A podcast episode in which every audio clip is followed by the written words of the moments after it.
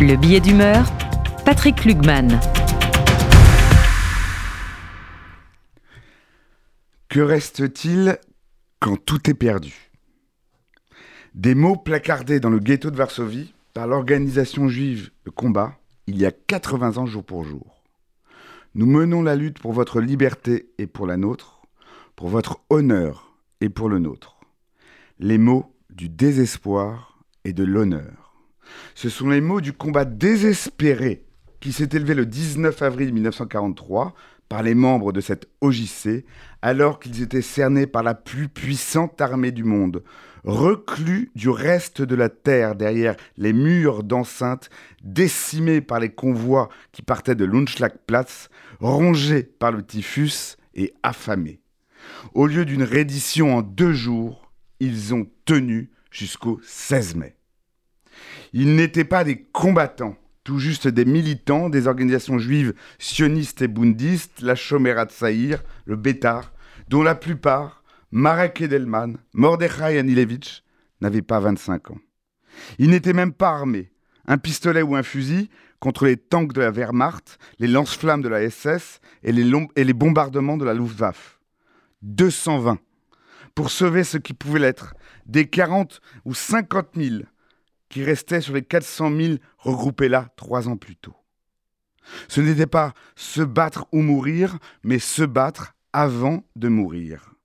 Le ghetto a ses martyrs et ses héros. Parmi eux, l'un est moins connu que les autres. Emmanuel Ringelblum. Un génie juif possédé par le génie du judaïsme. Un héros qui, à l'étranger, a choisi en 1939 de retourner à, Varsovie et en 1943 de revenir dans le ghetto dont il s'était échappé. Ringelblum est d'une grande érudition. Puisqu'il sait, il sent, et puisqu'il sent, il sait qu'il doit écrire. Sans matériel, sans moyens, il se fait l'historien du vif, le chroniqueur des morts, l'archiviste des méandres du néant. Écrire avant de périr, et surtout préserver ses écrits pour ne pas qu'ils périssent.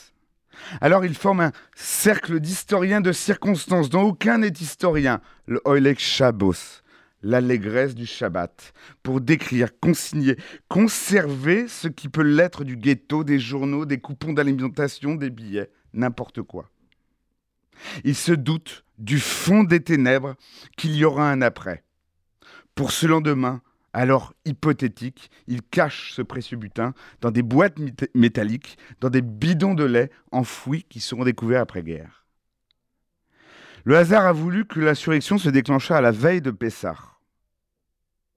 Moi, je sais que Pessah est une réflexion sur la liberté et que l'action de Ringelblum rend plus vive encore cette réflexion.